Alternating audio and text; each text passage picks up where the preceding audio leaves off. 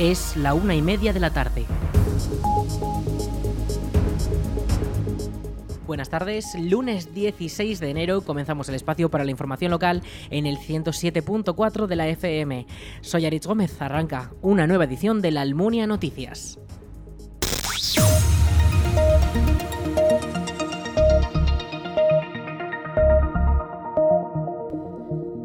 Este pasado domingo el Club Deportivo La Almunia fue derrotado frente a la Sociedad Deportiva Egea en la decimoséptima jornada del Grupo 17 de la Tercera División. Los almunienses perdieron por un 0 a 2. Los dos goles egeanos llegaron en el último tramo del partido durante el minuto 71 y 89. Los responsables fueron Mohamed y Diego Mario respectivamente, los dos del equipo del Egea. La derrota mantiene al equipo de la Almunia en la última posición, la número 16 de su grupo, con 8 puntos en total y cada vez muy alejado del resto de equipos, pues estos mantienen un mínimo de 4 victorias, mientras que los almonienses tan solo llevan una.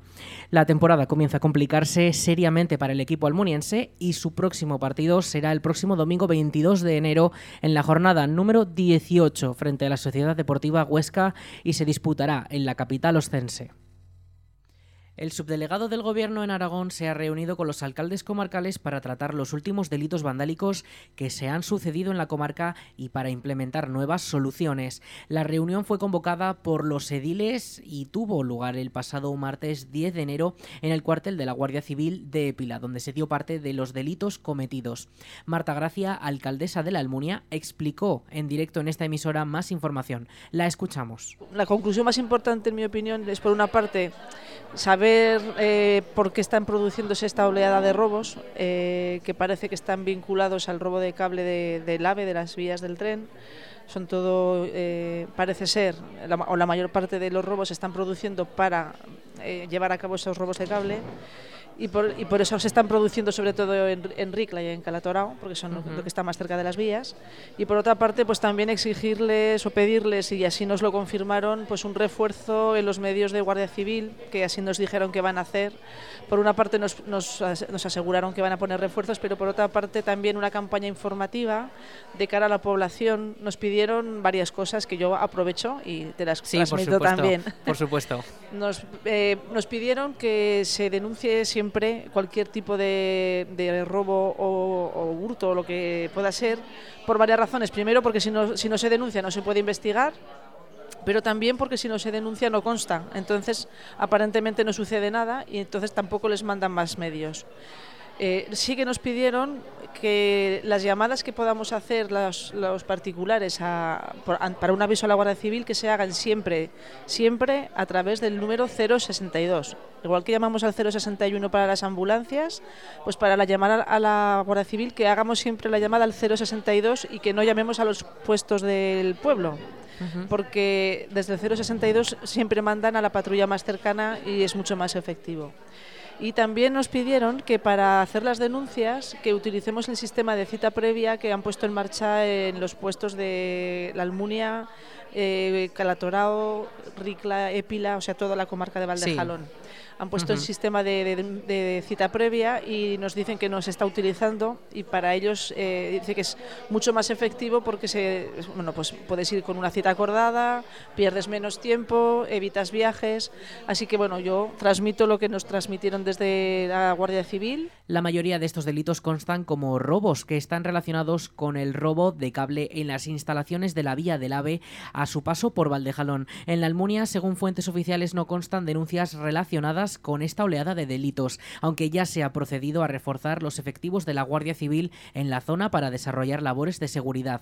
Escuchamos de nuevo a la alcaldesa almuniense. Una cierta tranquilidad en el sentido de que en la Almunia no se habían producido hechos de este tipo y si se han producido no se han denunciado, volvemos a lo mismo, pero no parece ser que no se ha producido, ni, tenemos denuncias en policía local, ni tenemos denuncias en, en Guardia Civil y bueno, pues eso, que vamos a reforzar tanto las vigilancias por cámaras en la Almunia como en el resto de localidades, que estamos poniendo todos los medios a nuestro alcance y siempre los ponemos también a disposición de la Guardia Civil para colaborar con ellos y yo creo que eso es al final lo más efectivo. El Ayuntamiento de la Almunia, para reforzar la seguridad en las calles, ha colocado más cámaras de videovigilancia, una medida que señalan que es muy útil tanto para desclarecer delitos como para persuadir de realizarlos.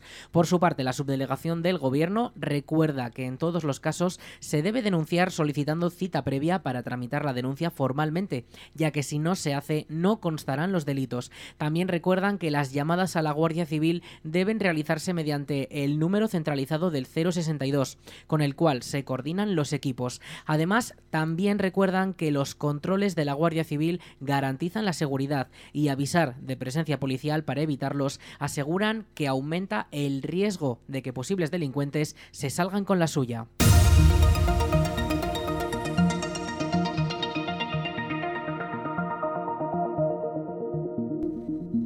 La Almunia celebrará sus fiestas de San Sebastián de 2023 del 19 al 22 de enero. Serán las primeras fiestas de San Sebastián sin restricciones después de las de 2020, cuando la pandemia todavía no se había expandido.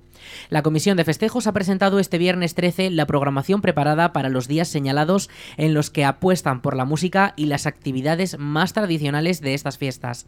Serán cuatro días en los que se le ha dado protagonismo a los vecinos con DJs locales en las verbenas y los tardeos, con ganaderías de la localidad para los festejos populares y con participación de vecinos en los actos estrella como el pregón o el gran espectáculo que versiona el mítico programa de televisión Lluvia de Estrellas en su versión almuniense.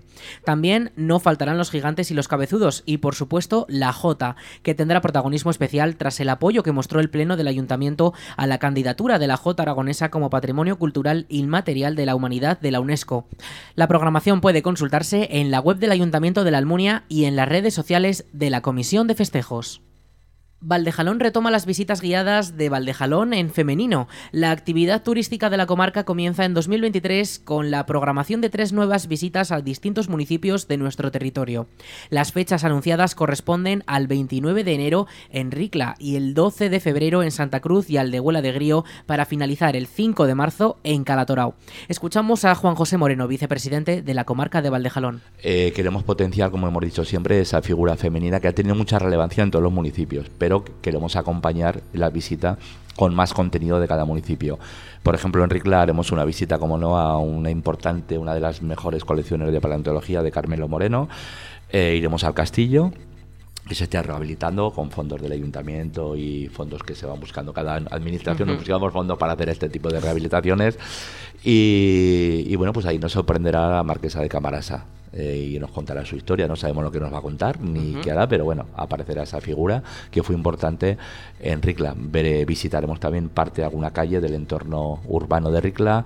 Eh, iremos a la iglesia, una importante iglesia con un importante legado también y un mini concierto de órgano por Antonio Roy, organista de la Almunia. Y bueno, pues eh, una mañana y algo y algo más tenemos alguna sorpresilla más, pero alguna eh, una mañana muy agradable que empezaremos a las 10 minutos de la mañana pues hasta la una y media aproximadamente. Eso será en Ricla el día 29. El plazo para la reserva de plazas para poder asistir comienza este 17 de enero de 10 de la mañana a 1 del mediodía en la sede comarcal situada en La Almunia llamando por teléfono al 976 811 880.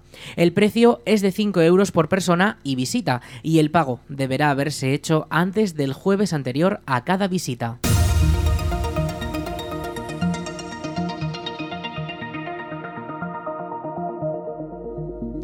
Almunia ha recibido la ayuda de la DPZ para la organización de actividades en el Cine Teatro Salón Blanco. Esta cuantía varía entre los 6.800 y los 14.000 euros y también le ha sido concedida a municipios como Calatayud, Cariñena, Borja, Utebo o Caspe, entre otros. Escuchamos a la diputada delegada de Cultura de la Diputación de Zaragoza, Ros Cigüelo. La Diputación de Zaragoza concede ayudas por valor de 150.000 euros para que 13 municipios de la provincia puedan programar actividades culturales de mucha calidad en sus teatros y en sus salones de actos. Estas subvenciones, que forman parte de la red aragonesa de espacios escénicos, se distribuyen entre los ayuntamientos y complementan las del Gobierno de Aragón. Hay que destacar que este año se han distribuido estas ayudas en tres municipios más de lo que se pudo hacer el año pasado, lo que significa que muchos más vecinos van a poder disfrutar de espectáculos culturales de calidad sin tenerse que mover de su localidad, al mismo tiempo que dinamizan y dan uso a sus teatros y a sus salones de actos. Nuestros objetivos, como siempre, son promover el teatro, la música y la danza en nuestros municipios, acercar la cultura a todos los vecinos de la provincia y dinamizar la economía también entre los ayuntamientos eh, beneficiarios están Borja, Calatayud, Cariñena, Caspe, Cuarte de Huerva, Egea de los Caballeros, Fuentes de Ebro, Illuecua, La Inmunia de Doña Godina, Tauste, Utebo, Villanueva de Gallego y Zuera.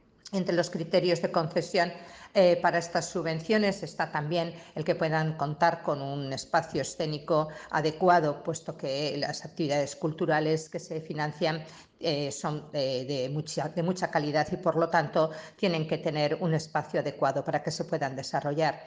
Es importante decir que los beneficiarios eh, tienen que realizar una programación de escena con un mínimo de seis actuaciones distribuidas a lo largo del año y con un presupuesto mínimo de 20.000 euros. Además, también destacar que al menos un 40% del presupuesto debe dedicarse a la contratación de espectáculos de productoras, compañías y grupos artísticos aragoneses y además que se debe garantizar que va a haber una programación plural que incluya espectáculos tanto de danza, de música, de teatro o de circo.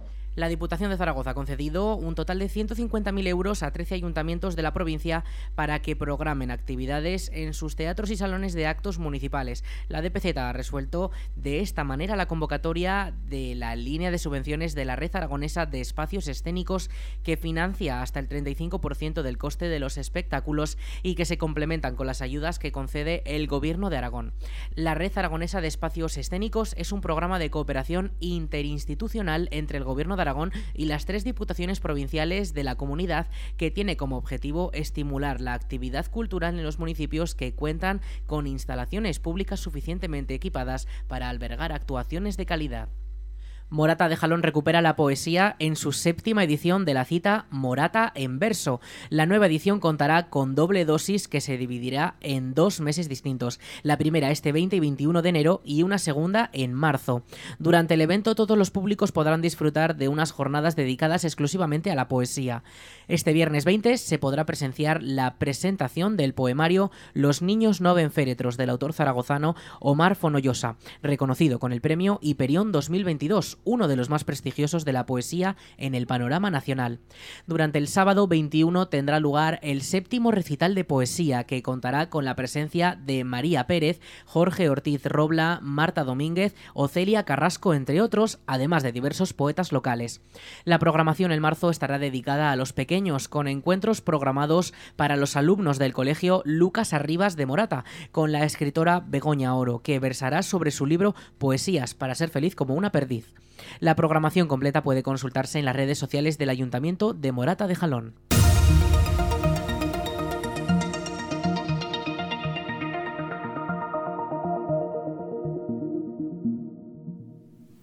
La DGT ha hecho públicas las cifras de tráfico de 2022. En total fueron 60 personas las que perdieron la vida en la carretera, un 12% más que en 2019.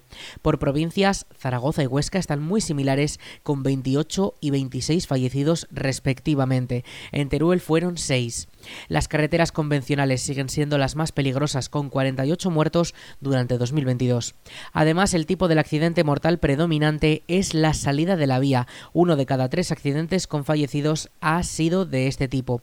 De todos los integrantes del coche fallecidos en accidentes durante 2022, uno de cada cuatro no llevaba el cinturón de seguridad en el momento del siniestro.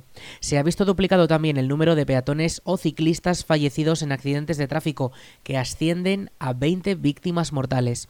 Además, en cuanto al registro de vehículos y conductores, durante los últimos 12 meses el parque de vehículos se ha visto incrementado en Aragón un 3,5%, llegando a los 926.000 vehículos en la comunidad y también un censo de 756.000 conductores.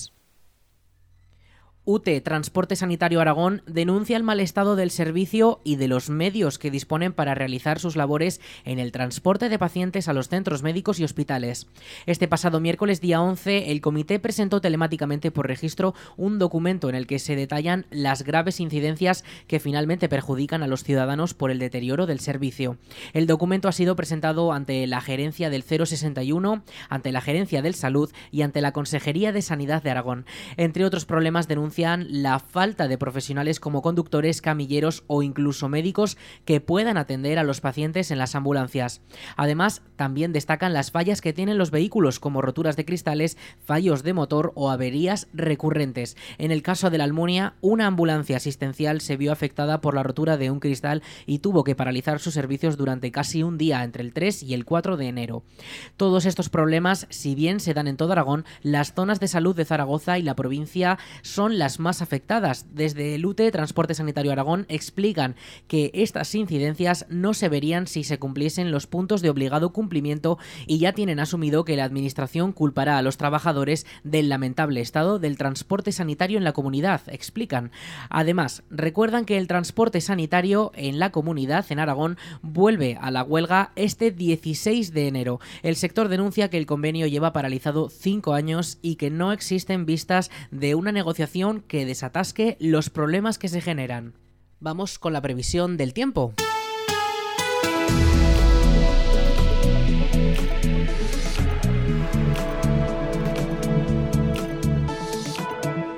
Cuanto al tiempo, tenemos una semana bastante movida meteorológicamente hablando. Para la jornada de este lunes, la Agencia Estatal de Meteorología ha activado la alerta amarilla por fuertes vientos en la zona. Estos fuertes vientos podrían suponer rachas de hasta 80 kilómetros hora y ha comenzado esta, misma, esta misma mañana a las 8 de la mañana y permanecerá hasta el día de mañana durante también todo el día. En cuanto a las lluvias, hoy sí que podríamos tener precipitaciones de cara a las primeras horas de la tarde, seguramente, y luego de cara a esas últimas horas de la tarde podrían ir remitiendo poco a poco. De cara a esta noche no se esperan muchas precipitaciones y de cara a la mañana por la tarde sí que podríamos eh, tener alguna, pero veremos también esos rayos del sol como ha sido el caso de esta mañana. Eh, seguimos con las precipitaciones porque el miércoles 18 también volverán a caer precipitaciones, eso es lo que avisa la Agencia Estatal de Meteorología, y comienza a descender esa cota de nieve. Tendremos 400 metros que subirán hasta el viernes hasta 1200, pero que de cara al domingo ya se prevé una temperatura de menos 3 grados y una cota de nieve de prácticamente 0 metros sobre el nivel del mar. En cuanto a las temperaturas, para hoy 14 grados de máxima y esta próxima madrugada 4 de mínima. El miércoles 10 de máxima y 2 de mínima. Y así irán descendiendo esas mínimas poco a poco y las máximas se van a mantener, pero al final de la semana descenderán bastante más.